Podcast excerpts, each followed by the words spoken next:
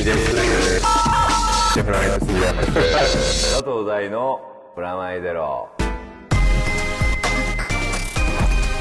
佐藤大のプラマイゼロ。久しぶりです。佐藤大です。黒杉山です。それでは早速いつもの通り告知から。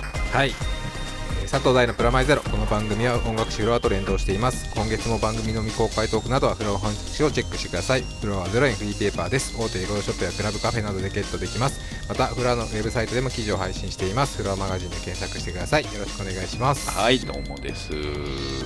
お久しぶりでご無沙汰ですね。ご無沙汰です。あの前回ははい。9月、はい。エウレカセブン公開直前にゲストで、はい。あのひろしさんを呼んではい。やりましたけども、なんかはい。だいぶ前なんですね。ん？収録夏です。もう冬です。そうですね。今年も終わりそうですね。うん。あのどうなんですか今年？今年。うん。振り返って。みて、うん、なんかもうそんな感じの季節になってまいりまいやしたけど。もう年々そうなんですけど、うん。何やってたか分からないぐらいで終わってるっていう、うん、忙しいは忙しい、そうですね、うん。おかげさまでまあ忙しくはさせてもらってるんですけど、うん、なんか身になったかといえばそうでもないなみたいな。なんその番組冒頭久しぶりなのにネガティブファクトから始まってるけど、まあ、この番組もね、はい。あの今年はだいぶあのゆっくり。そうですね。ダラダラ感がありました、ダラダラ感で、はいあのかつては毎月やってたことはい。が信じられないぐらいのペースに今なってますけど、はでも続いていくと。い、そうですね。はい、大地さんどうだったんですか？2017年は。いやまあ夏はこの間もね前回も放送はい報告した通り、エウレカがあってまあだから今年の前半は本当もう、はい。エウレカのいろいろまあはい。作ることがあって、はい。で夏宣伝いろいろ頑張って、うで秋から公開して、はい。っていう感じがまあおおむねだけど、うん。表的はいにはね、表向きああと去年からずっとやってたはい「ドラえもん」がはい。やっと夏からはい、始まって、うん。で僕ねあんまやってないような印象なんですけど、はい結構書いてるんですよ。結構書いてんだけど、はい。あのね「ドラえもん」ってすごい面白いというか、はい。あの今自分が書いてるやつが、はい。どういう形でパッケージングされて、まあ、あれ大体2階建てというか、はい。えーっとはい30分、まあ、20分の番組が2本、はい。まあ、たまにスペシャルで1本とかあるけど、2本やってるうちのはい2本とも1人の脚本がやることってないんですよ。ああそうなんですね。大体、はい。まあたまにはあるかもしれないけど、ローテだからローテ的なものとか、はシリーズ構成的なものっていうのはあんまないんですいう。ん。であの書き溜めるじゃないけど、はい。あのずっと書いててはい。でそれをはい。ある日あオンエアされるっていう。知らないんですか？あのし知ろうと思えば知れるけど、はいはい。もうなんか面白くなってきたから、、はい。つやんのかなって思いながら待ってるみたいな、はでもね本当格話の脚本ってうん。すごい久しぶりなんですよ、うん大体シリーズ構成とかが今多くて、はい。まああと映画だったりとか、でそうなると比較的こう全体を俯瞰してうん。やるとか、今だってはい。パズドラクロスの僕脚本書いてないんですけど、はい。ほとんど、というか最初の1話だけ、はい。でも全プロットというかもちろん、はいはい。まあ、あの見てはい。発注して、はい。で全脚本見てはい。修正お願いしてって、うん。結構すっごい監修ですね。監修よりもうちょっとちゃんとやってんだけど、うんはい。あの監修ってさスーパーバイジング感があってやってなさそうな感じするじゃん、まああのとりあえずチェックみたいな。すげえやってんだけど、はあの すすごいこういろいろ話し合いとか監督とも話してはい。各脚本家とも話してでもちろんメインのチーフで入ってるうちの長川君とも話し合いながら、まあ、彼にもいっぱい書いてもらってやってるんだけど、はい。でもやっぱり全体を見ているから、うんうん。その集中して細かく脚本っていうものを作っていくって感覚じゃないんですよ。全体を見てこのキャラクターはこっち動いた方がいいとかこのバスの並びだったらこういうアイデアを入れた方がいいとか、このアイデアを入れたから3話先のここではこういうことしなきゃいけないみたいなのを見てるんだけど、まあ普通のシリーズ構成が見てる仕事だと思うけどでも「ドラえもん」は確固たる原作があるんですよ。はい。もうね。もうオリジナルみたいな完全に、で1300以上の秘密道具があり そんだけあるのがすごいでもっとあるすけどねのかもしれない、はい。であのーもう何？僕が小学校の頃からはい。やっていて、はい。うん、それに関わるっていう行為自体がうん。もうすでにねもう面白いわけですもうなんかけど伝統工芸みたいなもんですもんね。そうだね、うん。でもリニューアルはいしようとしてて、だから別になんつうのかな。なんか日本で多分このこの感覚にとらわれる作品って、多分数が少ないと思うんだけど、うんあのクレヨンしんちゃんはい。あとサザエさんはい。それとあと,、えー、とちびまる子ちゃんはい。この辺の話に関わってる脚本家はみんな思ってることかなと思うんだけど、常に新しき何かもあるけど、うん。伝統もあって、うんででも基本的には子供向けなので、はい。うん。まあ、もちろんねあのレンジが広いから大人の人も見るけど、最近「ドラえもんの」あの30周年あの藤子プロができて30周年のイベント行った時も、なんか親子3代みたいな感じにもなってるっていう話もしててだから初めて見る人のためにも作るわけで、だから僕的にはもうすごくあの小さい頃に読んでた、はい。覚えてるエピソードを、うん。あの3回ぐらいやってたりするわけ。もちろんこう、はい。わさびさんになって今の、はい。になってもやってて、はい。その前の大山さはい。んの時にも、でその前の白黒もあって、はい。で3回やってる作品とかもあったりするので,、でそれをじゃあもう1回やることになった場合に、自分がそこに何を足すのかとか、はい。でもちろん前は何を足してたのかとか、うん。前は何を引いてたのかとかも参考にはするけど、うん。だからって同じにしても意味がないしとか、だからそういうこうなんて言うんだろうな。別にシリーズ構成があるわけじゃないけど全体の30年とかもっとかもっと分のなんか蓄積っていうのがはい。勝手に生じてるわけうんじゃん。でそれが別に指示されたり監督だったりプロデューサーが細かく言ったりするわけではないけど、前回の話数でこうでみたいなのうんうんあんまりそういう感じじゃなくて、はい。比較的一旦は自分の中でこう咀嚼してはい。出したやつに対していろんなあの目線でうん。意見があって、それを自分で処理して自分で書いていくって感じで、もうだから一脚本家なんですよ、ん。だからその感覚を結構こうシリーズ構成になるとさ脚本家って忘れがちというか、あの一脚本家としての、はい。なんだろう脚本書く楽しさみたいな感覚、うんうんうん。しかもすごく自分が好きだったり憧れてた作品をどういじるかみたいな感じの、うん感覚がすごい面白い。割と原点回帰的な。そうだね原点も別のキャリアの原点でもなく、うん。何でもなく、うん。自分が漫画好きになったルーツみたいな、まあねこんなに精読することないんですよ。もうね私48ですけど、48になってドラえもんをうんはい。こんなに精読することはないわけですよ。まあコミックスも読むんですか？もうむしろもうなんバイブルですよ。ああ全部読むんですかあれ？全部読むよ。全部読むっていうか全部読んだよ。全部読んだ上ではい。担当になるだから全部読んでたと思うよ昔ね。うんうんうん。あのでも途中でやっぱ自分も卒業している時があるの。はい。多分僕の年齢関係なく僕もちょっと読んでたかな。うん。でもやっぱり20巻台ぐらいまではものすごい覚えてる、うん。セリフとかも含めて、はい。多分ね、あの当時は歯医者に行くとはい。まあ風邪ひいたりとかすると床屋とか。床屋とか、そういうとこでこう、あの歯抜けのさ、はい。ありましたよね。あるじゃんドラえもんが、ではい。それ、もう何回読んだか分かんないものでも、他に読むもんがないと、はい。他にゴルゴ13が読めないからさ、はい。あの、はい読むわけじゃん、うん。そうするとこうすんごいこうなんかこすられてるというか、もう刷り込みが。あるから自分でも全然覚えてるわけ、でもやっぱ20巻台から30巻台ぐらいになると、うん。結構読んでたのかなとか、うん。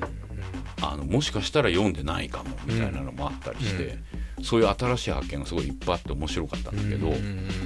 あのまあ正直言っていまあ、忘れてるどころか読んでないものもうん。自分でやらなきゃいけなくなるじゃないですか。でそうなって改めてその10ページとか16ページの間ぐらいのはい。やつをこう自分で脚本にするために精読して、はい。どこを足すどこを足さないとか、セリフをどう変えるとかで読むわけじゃん、はい。よくできてんだこれが。ちっこい細かいセリフとか一コマ一コマとかにどんな意味があるのかみたいな感覚で読むから、なんかね不思議な読み方ですよ。でちなみに、はい。今の読み方ですけど、はい。私あの iPad を持っておりまして、はい。iPad に全巻入ってるんですよ。何巻出てんですか今？えーっとね45巻。これはテントウムシ版ね、はい。がはい45巻、はい。でこれ他に全集、うん。はい。あのあと,、えーと「ドラえもんプラス」ってここに入ってない。だからはい。ここに収録されてない。これってあの S 先生が自分でうん。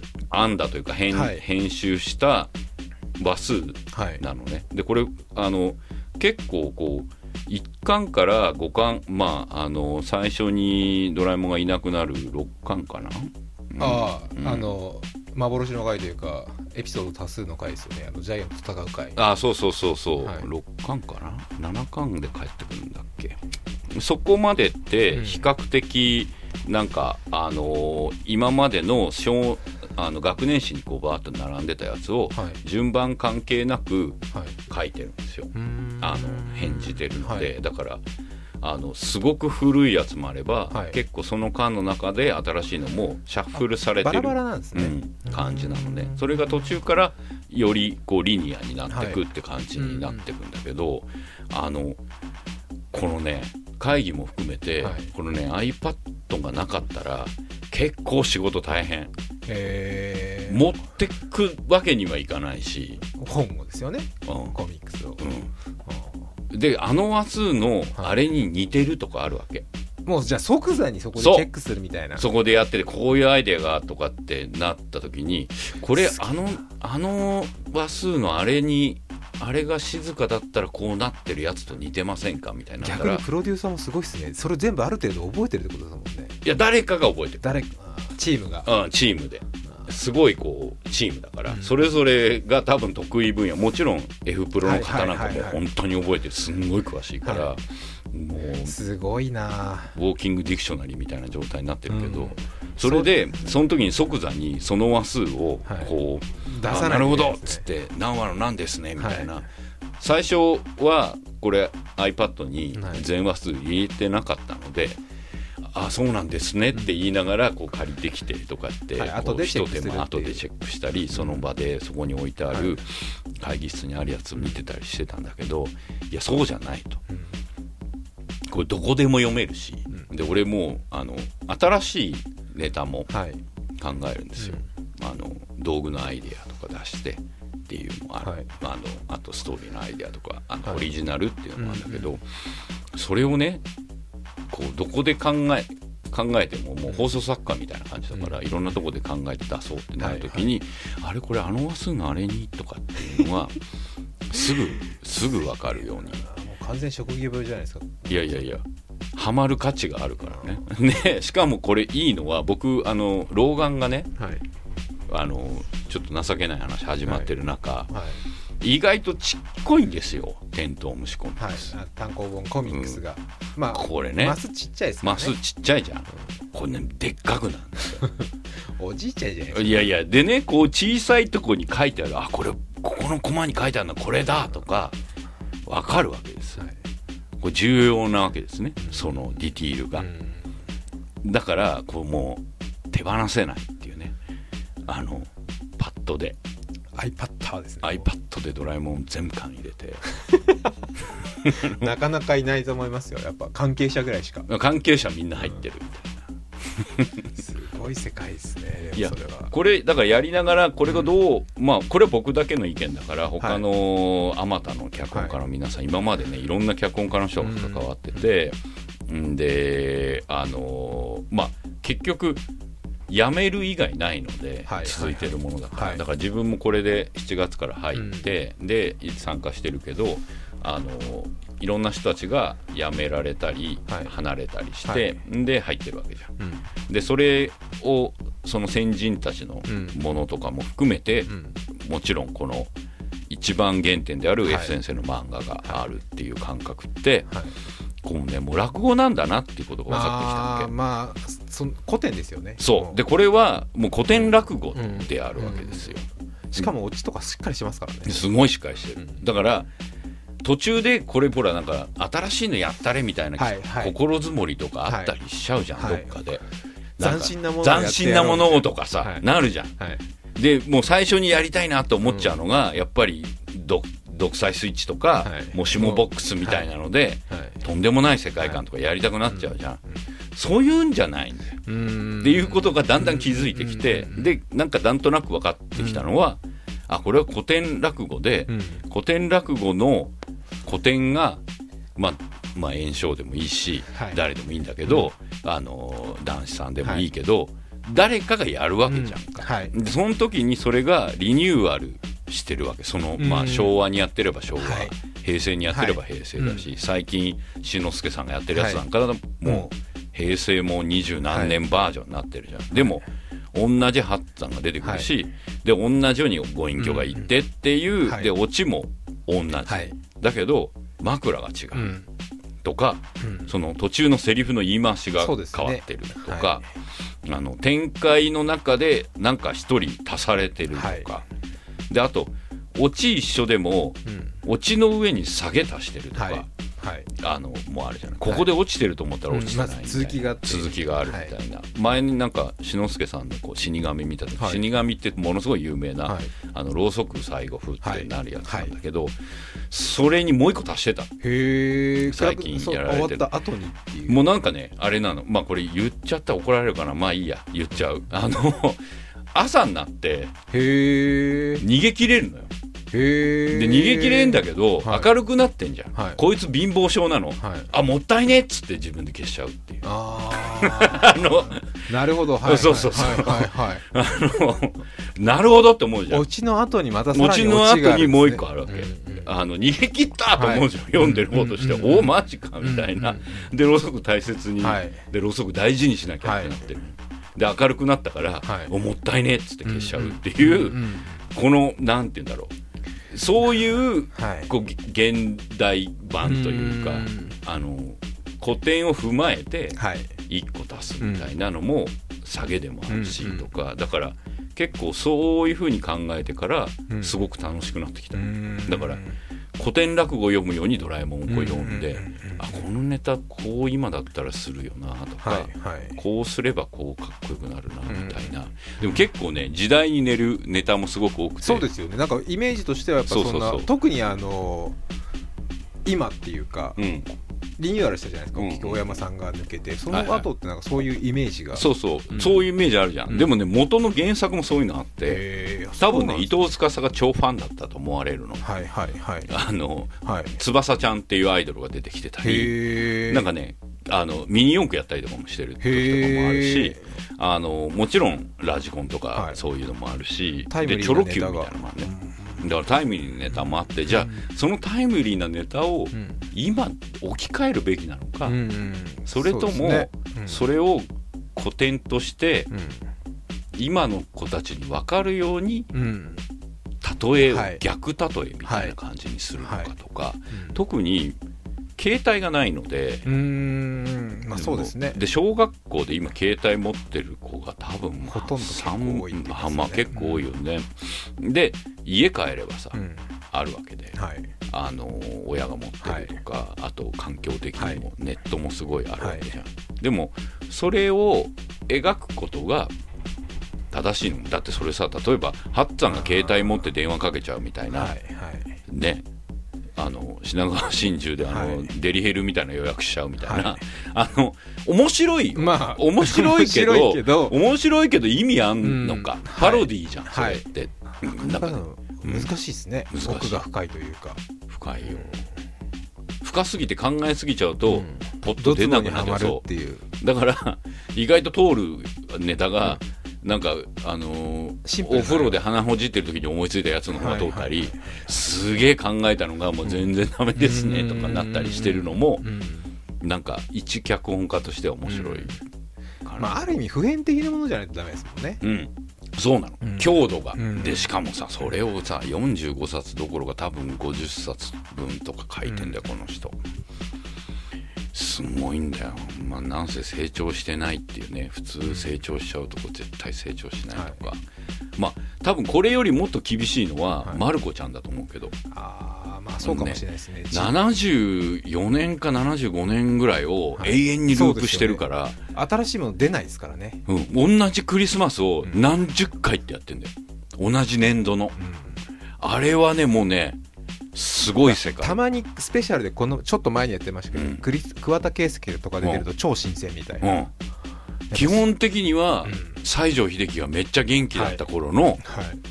やつをずーっとやってるっていう、そうですね、うん。確かに。あれは時代関係ないですもんね。そのピンポイントですすよね。ごい。ピンポイント。でしかもこうなんかリニューアルとかなく、う同じ時代をずーっとループしてるっていう、だからサザエさんって緩やかに進化してるじゃん、ね。はいあの家にあるものも変変わってるし、うん。あと旅行感覚とか、はい。うん。あと太鼓おばさんとかのはい。シチュエーションのモチーフとか変わったりしてるでしょ、結構時事ネタ入れてますからね。入れてる。でもっと極端なのが「あのクレヨンしんちゃんで」はい。クレヨンしんちゃんもスマホも使えば、うん。もう今の、はい。なんだろう子供たちのん。ゴリゴリの使い方をはい。全部がするじゃない。その中間ぐらいどっちでもないみたいな、独自といえば独自でだから結構すすごいどうしようみたいなまあ心構えがあったんだけど、そうですねでもなんかこの45冊をこう、精読しながら思うことは、あこれはもうなんかこういう古典落語であって、それが今に面白く描くのが僕らの仕事なんだなっていう感覚になったっす。だから無理にスネ夫が急に iPad 使い出して、はいはい。漫画読み出したりとかうん。しないんですよみたいな気持ちになってる、そうですよね。まあそんなねスマホとか出しちゃったらドラえもんの立場がみたいなところもありますからね。だしなんかねあの映画だったらいいと思うの、うん映画ってそういうものだし、はい。あそののスペシャルな。祭りだしスペシャルだしっていうのを思うんだけど、特にやっぱり毎週やってて10分の中で描くっていうものに、そういうものを入れてはしゃぐ瞬間よりは、そののび太とドラえもんやスネ夫や、はい。まあ、まあジャイアンやあの5人の関係。ねそうそうあの5人の関係をこうどう面白くするかっていうことの方が面白くなってくるって感覚は、なんかだからこうバトンタッチしていくけど、そこにそれがバトンである以上、その本質をずらさないというか、はい。でも奏者は変わるみたいうんな感覚、でこれね最近な今年さっき言ってたじゃん。今年どうでしたかみたいな、今年そういう年なのかなって別に自分がドラえもんやってるからだけじゃなくて、なんかねブレードランナー見たんはいですよ、はい。まああのー渡辺慎一郎がねはい。ブレードランナーのはい。あの短編をやってるんですよ、ブラックアウトって、はい。これもよくできてて、はい。あのーフライングロータスが音楽やってるんあですけど、ーはい。はいでもねこう見るじゃん、うん。まあ渡辺慎一郎らしさとうん。村瀬さんがキャラでなので、村瀬さんらしさとはい。フライングロータスらしさもあるんだけど、はい。すげえブレードランナーになってるへえそうなんですね。2019年の音楽の使い方とかも、はい。なんかだからあのディティールも含めてはい。めちゃめちゃ自分たちが影響を受けたやつをうんリニューアルしなきゃいけないわけじゃん、うん。それのバトンタッチをはい。する間を渡辺監督やナビシンさんがやってるのを見てて、まあ、全然ドラえもんとは違うけど、うん。なんかそういうバトンタッチ感とかが、うん。世代交代ではないけれども、その新しくするそうそうそうそうでも新しくするのに対して全部ぶっ壊して新しくする感じゃなくて、地続きで。そうそう。で何がエッセンスかみたいな、でそれを見てる人たちの新しく見る人たちにもちろん新鮮にはい。も見てほしいわけだし、でもまあ昔好きだった人がこんなのはもう違うわっていうのも嫌な、いはい。嫌っていうか意図と違うわけじゃん、これがねものすごい針の穴に糸をね通すみたいな感じだと思うんでブすよ、レードランナーなんか特にそうですね。ドラえもんまだ地続きでずあっとやってる分いいですけどブレードランナーなんてもう20年前とかですか？25年？30年前かな。当時見た人が今はもう例えば当時果たしてもう50ですもんね。感性が全然違う。違でああいう未来はもう来ないこと分かってるわけじゃん、うんだって。うん。もともとの「ブレードランナー」が82年に公開で、はい。あの2019年を舞台にしてるんですよ、もうなっちゃうよ再来年、はいどう考えても無理じゃん。はい。ロスあんなんなんないし、今から。あとどう考えてもレプリカント多分2年でできないし。あんな無法地帯になんないし。なんないし。あんな成功のやつ多分ものすごいブレイクスルーがあれば分かんないよ、急 に一気に AI が思いついたっつって AI が作っちゃったら分かんないけど。うん。人間の技術力では多分あそこもういかないし、うん。多分パトカー空飛ばないじゃん、はい。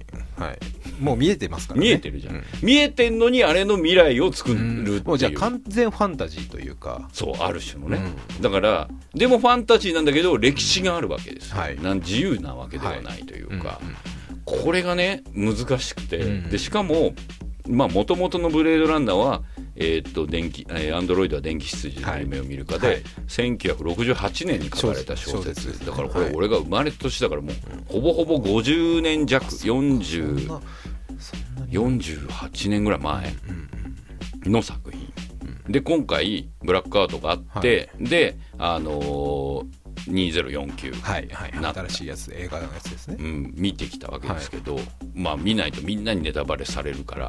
だって今のアニメ業界でアニメ作ってるやつであれに影響を受けてない人なんかいないんだから、はい。正直言って。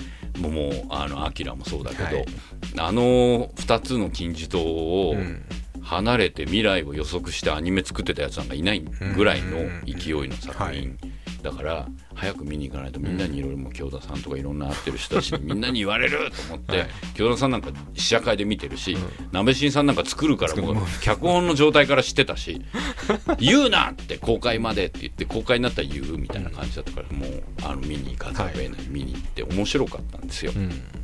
面白かったんですけど、あのドゥニって、はい。あのメッセージの脚本家で、まあ、でもまさにバトンを受けた方ですよね、だからある種のブレードランナーとしての完璧さうん。がはい。要求されて、うん。でなおかつ当時さカルトヒットではい。日本とかアメリカでもし興行的に失敗してる作品。あ失敗してたんですね。そう。2週間で公開終わってるし。ああなんかそう。そうですね。はい。で公開失敗しているにもかかわらず、後に、えーっと VHS とか、はい。レーザーディスクとかになって、はい。あれが評価されて、はい。何度も見れるこうレイヤーっていうか情報型うんはい。い映画館で映画1回見たら終わりじゃなくて、何回も見るためにうん。作られてた映画だってことを後から発見されはい。るようなやつなんですよ。うん。で僕当時えーっとまあ中学生高校生ぐらいの時に、えー、と早稲田の映画館で見たんですけど、はい。あのー同時上映がね、はい。ファイアフォックスだったんですよ。クリント・イーストウッドの SF 映画、はい。クリント・イーストウッドが好きだったから、はい。よくわかんないむしろブレードランナーとそう。よくわかんないけど、うん。まあ SF だからいるかっつって見に行ったらそれにやられちゃって、うん。あの当時映画館って1日入れたのではいあのファイアフォックスを2回見るためにファイアフォックスから見てるわけですよ。フあじゃあ。ァイアフォックスブレードランナー、ファイアフォックスで帰ろうと思ってた、はい。そしたら、ファイアフォックス、ブレードランナー、ブレードランナーでやられちゃって、はい。もう一回ファイアフォックス見て、ブレードランナー見て、夜に帰ったんだけど、うん。そのぐらい影響を受けてる人がいっぱいいるような作品に、ドゥニが挑んで、はい。で、あの、ハンソロも出てきて、はい。で、音楽ハンス・ジマーで、はい。あの、本当にね、ある意味いろんな意味でよくできてるけど、当時のカルト映画が、今の何百億かなわかんないけどその宣伝費合わせて、はい。そんな風にかけて作るような映画じゃないんですよ。だからね工業的に失敗してるとか、はい。アメリカで言われてたり、うん。なんか日本でもちょっと地味みたいな、はい。僕映画見に行って帰りにこう女子が意味わかんねえとか言ってる、うん。うん。うん。いや意味なんかわかんねえんだよみたいな、はい。あの、はい意味なんかわかんねえよ当時も、うん。っていう,、うん。こうなんかこうそういう映画になってたから、い。おちゃんとブレードランナーになってるって思ったって意味で、うんうんうんすあのなんて言うんだろうな。あのゴジラとかはい。あの君の名はとか、はい。そういうこうスター・ウォーズとかとうん。比べちゃダメだって、あー同じ列に並んでない映画なんだから、まあむしろエヴァンゲリオンとかに近いような感じなんですか。でも「エヴァンゲリオン」当時当たってっからさ、あまあまあそうですね。うん、一発目で当たっちゃってる。そうそうそう。なんだろうな。ボダールの映画とか、はい。あの当たんなかったけど後です。ね、はい。ああ分かった。ジャックたちの映画とか。はあ。じゃあ本当に分かんないっていうのが前提にあるな。いんか見てるだけで幸せになる絵を見に行くような感じにちゃんとなってた。うんあそれはすごいなと思って、うん。でもすごい皮肉がいっぱい効いてて、はい。これなんかあのブレードランナーのワンワンっていうか前のブレードランナーに直つなぎにしてるって言いながら、あの原作のね電気羊のモチーフもすごいいっぱい使われてて、で主人公は K って言うんだけど、はい。あのあの KD でフィリップ・ K・ ディックなんですよ、はい。だからもう完全にディックで、はい。でこれネタバレになる要素が、い。ディックの作家として生まれた時のえーっと生まれ方。うんがあるんだけど、はい。その生まれ方自体がはい。すごく彼の創作のなんか原点にあるんですよ。これ言うとネタバレすっから言えないんですけど、はい。それが今回の映画の最大のモチーフになってて、まあ、それがすごく良かったですよ。うん。であとでも正直言っちゃうと二次元。うん。おまんお前らは世界を変えないっていう話になってて。うんうんうんうんうん。うんだからお前お前じゃないっていううん言われる、もう俺かと思ったっていう中二病感のある、はい。俺が世界を救えるかと思ったら、お前じゃないって言われうんうんうん続けるって映画で、これがねまたねドゥニがはい。リドリーやはい。ディックに言われてる感じがしてすげえよかった、お前じゃないみたいな感じなわけ、うん。ノリとしては、うんうん。卑屈な感じなんですね。そう。うんまあそれがいいんだけど、うん。でそれがちょっと似てんなっていうのが、カイロ・レンスター・ウォーズあのハン・ソロの子供ね。はい。であれがあのダース・ベイダーに憧れてるわけですよ、はい。憧れてんのに、はい。うまくいかなくて、あの暴れるんですよ、こんなこんなのできやしねえっつからわーっつって、あれがジョージ・ルーカスとはい。J.J. エイブラムの関係みたいな感じに見えるわけはいですよ、はいはいはい。まもうあ崇めてね。師匠とそう師匠でね。ちょっと出来の悪い弟子けど。っていうふうに自分が思ってて、はい。で何にもできないよとかって言って暴れるみたいな、うん。そういうバトンタッチ感がうん。あるなと、うん。だからうん。最近ねこうだからそういうこう帯同というかはいはい。新しい新しいもの流れじゃないですけど。になんかに行かなきゃいけないうん。けど、なんだろうバトンは捨てちゃダメみたいな感覚で作られてる映画がすごく多くて。はい。でそういうものにこまあう結構やられるわけでまあすよ。確かに最近多いですもんね、うん。そういう昔のもう一回リメイクじゃないですけそど新しくする。そう。で俺ドラえもんやりながらエウレカセブンやってて、はい。もう本当一言とは思えない感覚で、そういうこうバトンをどう渡すかみたいうん。なそれは見てる人たちにもそうだし、まあ、基本的には見てる人たちに対してはい1回目自分たちが受けた感動を与えられるのか、与えられるわけねえじゃんみたいなうん。感こう感じ、はいはい。でもビジネスとしてははい。これをやることによって前の作品が死なないわけですよ。うん。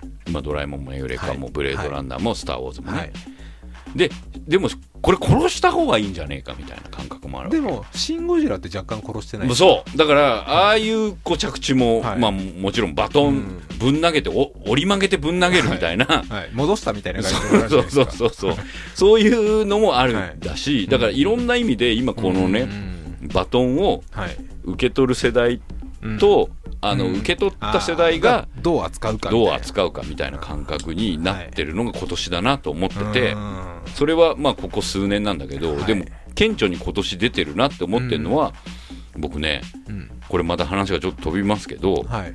あのー、72時間テレビ超見てたんですよ。あ見たんですか？うん。アメバ。うん、すげえ見てたの。面白かったです。僕全然見てないんですけど。面白かったよ。ニュースだけもうひたすら流れてたんで、頭のおかしいはい、っ昔のテレビみたいだった、ていう話は僕いろんなところで聞いて、でしょ？はい。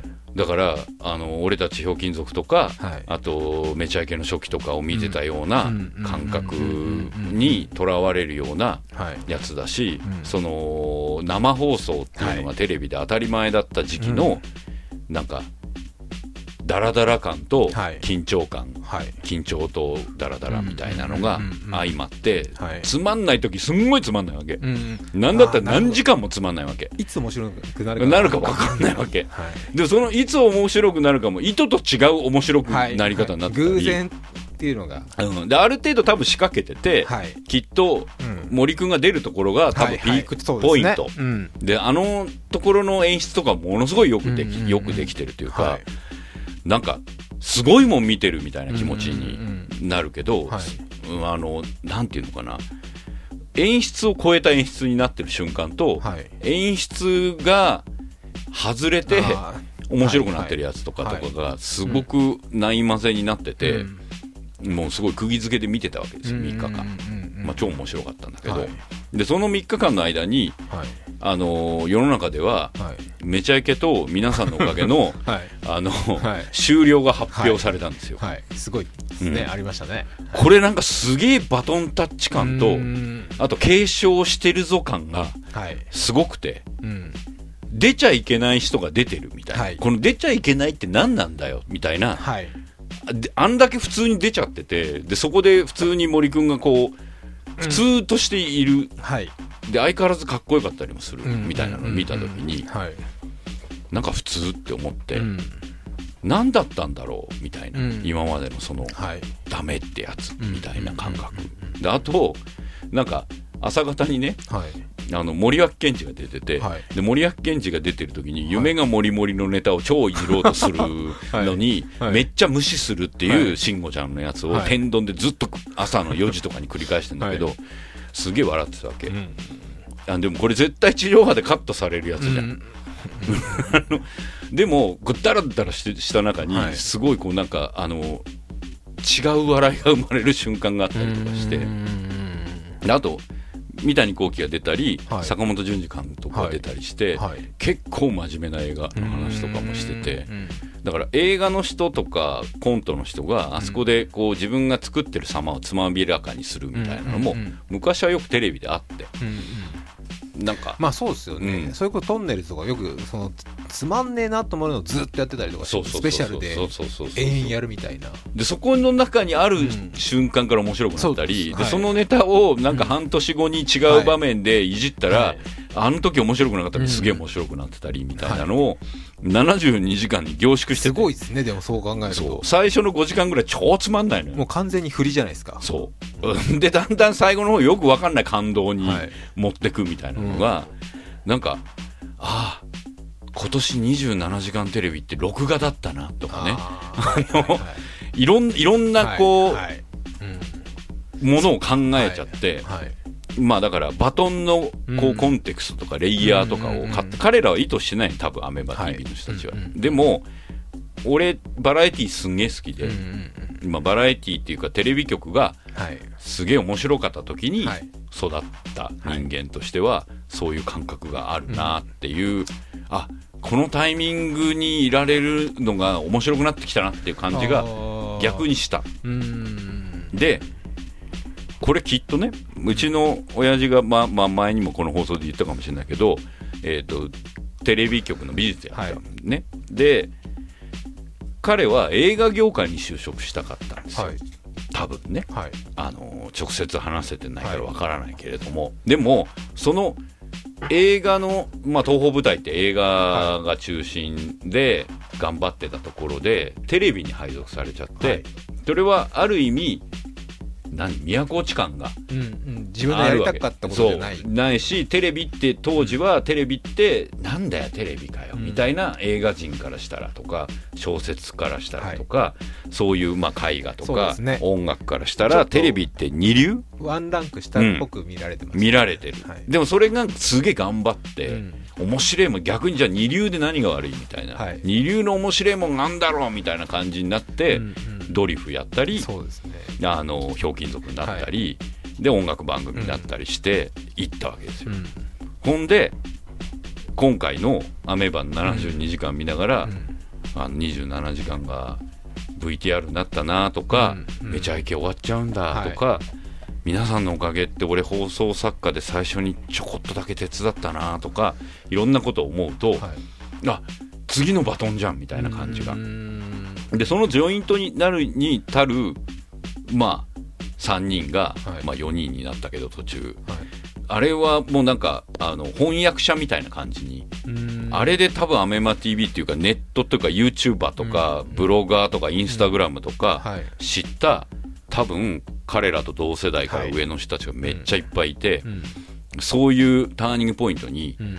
なったんだなっていう感覚があるわけ、うん。それってクレイジーキャッツとか、うんあのドリフターズって、はい。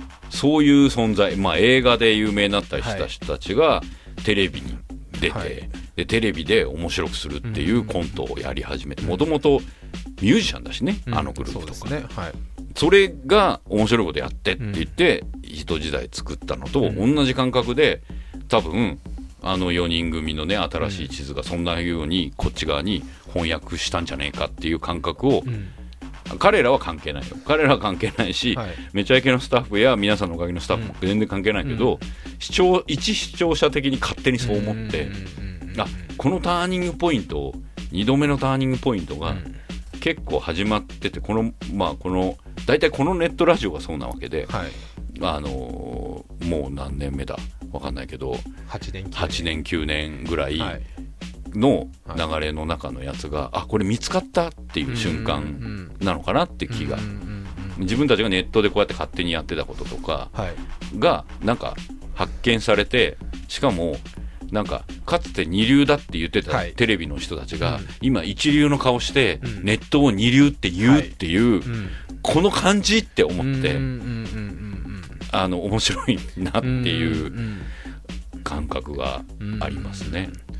すごいタイミングですね。でもね。映画も含めて、そう。そのメディアっていうののあり方みたいなのがちょっとちょっと変わる。瞬間というか。そう。でここ数年前から例えばアニメーションのはい。作り方でも、うん。まあ、ネットフィリックスとかが出てきて、海外とか特に顕著なところそうそうそうそうそう、あと技術レベルでも言えば僕、うん今今期っていうか今こう今年ずっと見ててすげえターニングポイントだなと思ったのはなんか宝石の国っていうはい。市川春子さんの少女少女漫画じゃないんだけど漫画い。があって、市川春春子さんって炎上父さんの表紙のジャケットが書いたりしてて、すごくなんだろう僕勝手に思ってるのはあの昔の竹宮さんとか萩尾さんみたいなのを今のバトンで描いてるようなはい。あの漫画家の人って勝手に思ってすごい好きなんだけど、はい。その漫画家の人の原作をうん。フル 3DCG ではい。描いてるんですよ。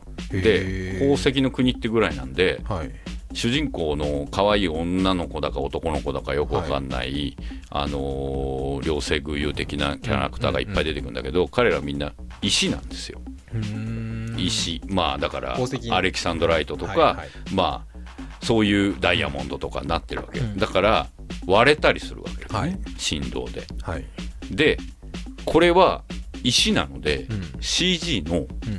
ぎこちなさとかはい。納得するわけですよ、だって石だはい。はい。みたいな。で、うんうんうんあの液体も出てきたりするんだけど、そういう液体も液体。光も光はいとかってこう描かれてる元の素材がはい。そういう素材っていう漫画がうん。これをアニメにするには相当技術をかけないとできないとか、はい。あのとっても上手い人がうん。やらなきゃいけないとできなはいいところを、あの 3DCG を使って描くってことで、うん。すごく納得感のあるうん。画面の絵になってて、はい。だからあのアニメ足り得るうん。アニメみたいなものを CG がやってるみたいな感じが、うん。僕ね正直言ってこれまあちょっと毒づくけど、はい。あのね学校の生活をねはい。アニメで緻密に描いてねはい。アニメなのかねって思うわけ。日常を。日常を緻密に描いて、本物そっくりだね、うん。見たことあるうん。場所がアニメになってるよ、うん。みたいな。それアニメなのかねっていう、んそれ実写でいいんじゃないのかねとか、それ写真でいいんじゃないのか、みたいなはい。感覚をうん。常にうん。思っちゃってたやつを、うんでもアニメそっちの方が売れるし、うん。とか、うん。まあ、そっちの方がみんな求めてるし、はい。今の子たちにとってなんか多分えーっと、まあ。えーっとね人間の目で見てるより、はい。えーインスタグラムのフィルタリングして見てる世界の方が現実っぽいんだなみたいな感覚がはい勝手にあって、でアニメーションが今やってるいくつかの写実的な背景で現実の中にいるみたいなのに、すごく綺麗な男の子と女の子が出てくるみたいな日常っぽい雰囲気を描くアニメーションってなんかインスタグラムみたいみたいな。そうですね。インスタジェニックみたいな感覚が。まあ現実逃避 きっついこと言うね、はい。い、や逃避すべき現実が、まあ逃避じゃないんですけどむしろそこなんだよそね求めてる現実と、そのリアルな現実の逃避ってどっかが嫌だから行くんじゃない？多分嫌じゃない、嫌じゃないんですよね。そう。そう。ただもう一つの世界があっていいってそう。そうそうそいう。うっていう感覚、うん。でもそのもう一つの世界が僕からすると、うん。あんま違くなくね？ってなって。近いですね。そう。うん。でそこにこうあまああの分か分かってきた。分かってきました「もののけ姫」みたいなのとかはいいんですよ。ポニョみたいなのは、はい。もうなんかでもそういうのってもうなんかある種技術自慢みたいなところがあって、うん。うんうんって感じなんだけど、なんかやっぱそれこそインスタとかもやっぱ共感できるのが強いみたいなところがあるので、うん、その見てる人が共感できないと多分受け入れられないみたいなところがあると思うんですよ。昔は絶対違うじゃないですか。でもねでも多分宝石の国って当たると思うんだ、うんうん。で多分あのおそ松さんとかも、はいはい。アニメでしかできないことやってるわけ、はいでアニメでしかできないことをちゃんとやったら、うん。ちゃんと見てくれるので、うんうんうん多分手を抜かなければはいはい。あのこれはね、うん。ストーリーを作る上とか漫画を作る上じゃなくて、企画を通す上でうん。手を抜かなければ、うん。うん。多分それもありだってことになるっていう感覚がうんはい。してこれもなんかだからアニメって可愛いが武器なわけですよ、はい。一つのね、はい。可愛いっていう武器を、はい。いろんな角度で、うん。まあ、ドラえもんも可愛いじゃない、はい。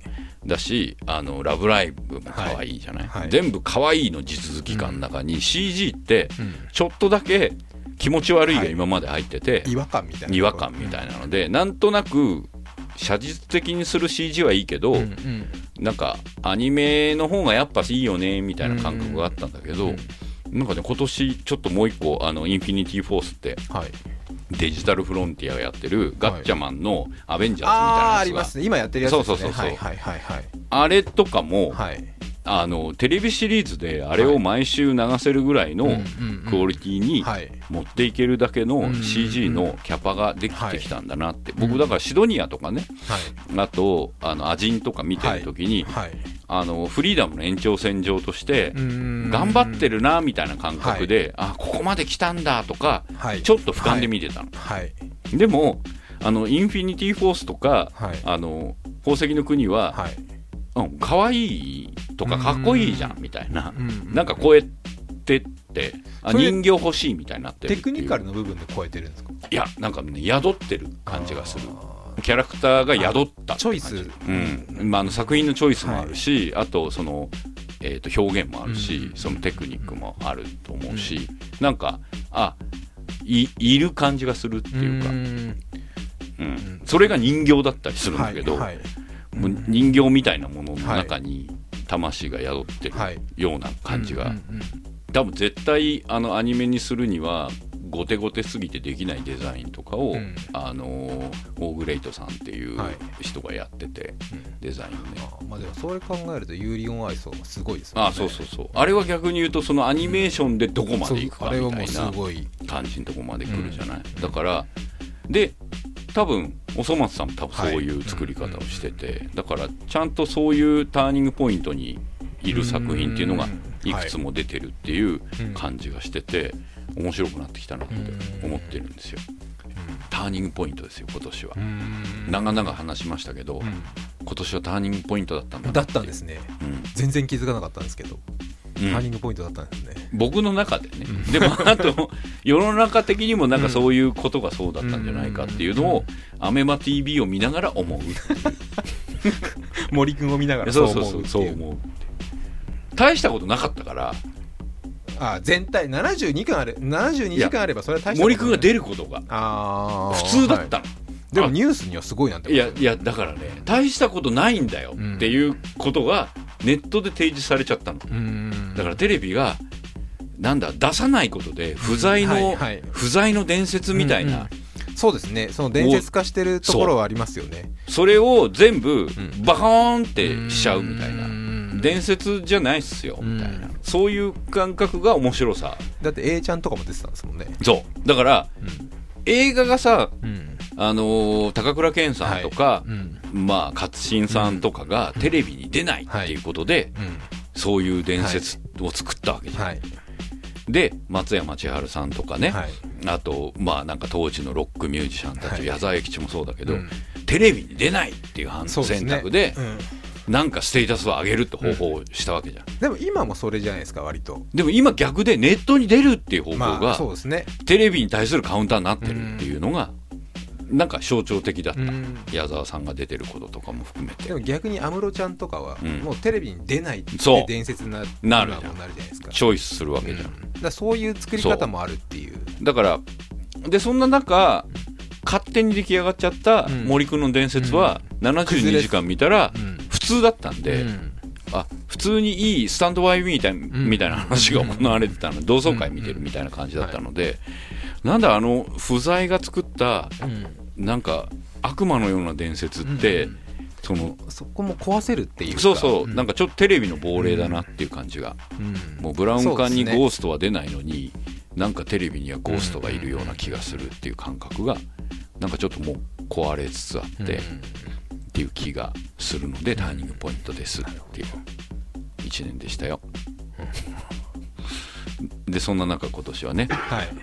もう年末なんではいお手紙も来てるんで、はいペンネーム宝屋さんです。はいいつもありがとうございますありがとうございます。第3お杉さんこんにちは。はいえーこのメールをもらった時点でのはいおととし、おととい、えー大学三大駅伝の2つ目である全国大会、えー全国大学駅伝が行われ金沢大が優勝、2位に東海大3位に青山というサプライズな結果となりましたと。去年箱根で5位で入賞した神奈川がお、はい。お神奈川大が力をつけてきている一方、はい。常に話題性抜群だった青学はスタートから伸び悩み結果3位に入ってしまったのも満足できない内容。いつも明るい原監督もレース後はかなり厳しい顔をして対応していたのが印象的でしたと、波乱を感じさせる今年の駅伝になりそうですよと。そうですね。ターニングポイントかここも。いやでもね箱根駅伝若干ターニングポイントおがあって。その中はい。第100回記念大会になる2024年1月の箱根駅伝、はい。全国化を検討しているというニュースが。なんですよ。ターニングポイントですね。はい。ターニングポイントなんじゃターないですか。ニングポイントですよ。うん。まあでも若干ネタ切れっていうネタ切れじゃないですけど何その冷めた感じが来たよ。来たよ冷めた感じ。いや僕正直難しいと思うんでおすどうせやったとしても関東勝つんで、あ全国ね。はい、ど。んなに頑張っても絶対関東に勝てないんで。なるほど。ただそのネタ的にもうなんかそういう、なんていうのかなパワーアップするネタがもうないのかなみたいな、まあ、あとは100回のお祭りっていうのもあると思うんですけど、一回だけやるっていうのはありかもうね、ん、だそこはだからどうなのかなとは思うんですけどまあうん。ネタとしてはうん。そのターニングポイント100回っていうところがあなるほど。って、でこれになって2024年だからね。20まだまだ先。先ですよ。まああのほっとくとすぐ来るけど、はい。もうすぐブレードランナーもアキラも超えるんだよ僕ら。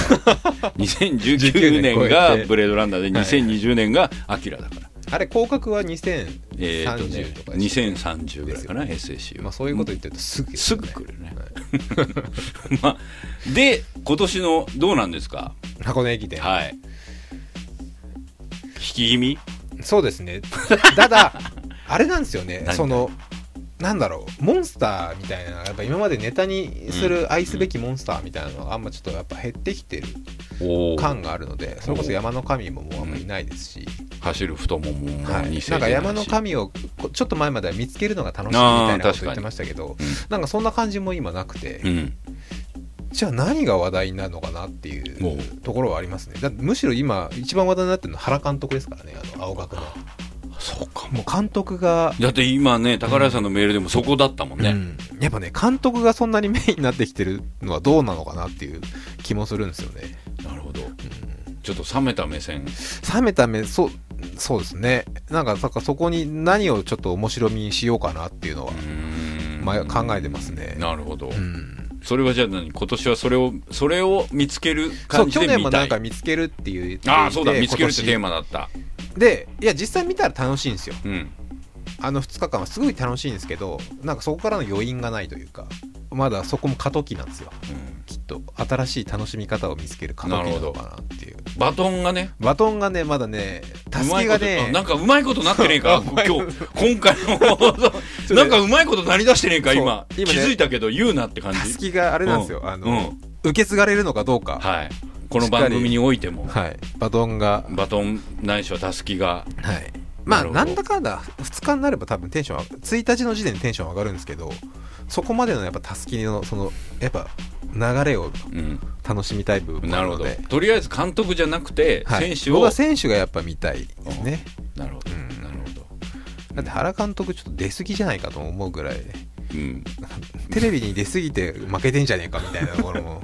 テレビってさ、はい、怖いね。そうだからそうなんか見えちゃうというか、うん、でしっかりやってると思うんですけどもちろん。もちろん、浮ついた感じ浮ついた感じは全然ないと思うんですけど、うん、やっぱそう見えてしまうテレビの怖さというか。浮ついてるってことがかっこいい時代があったんだよね。あありましたね。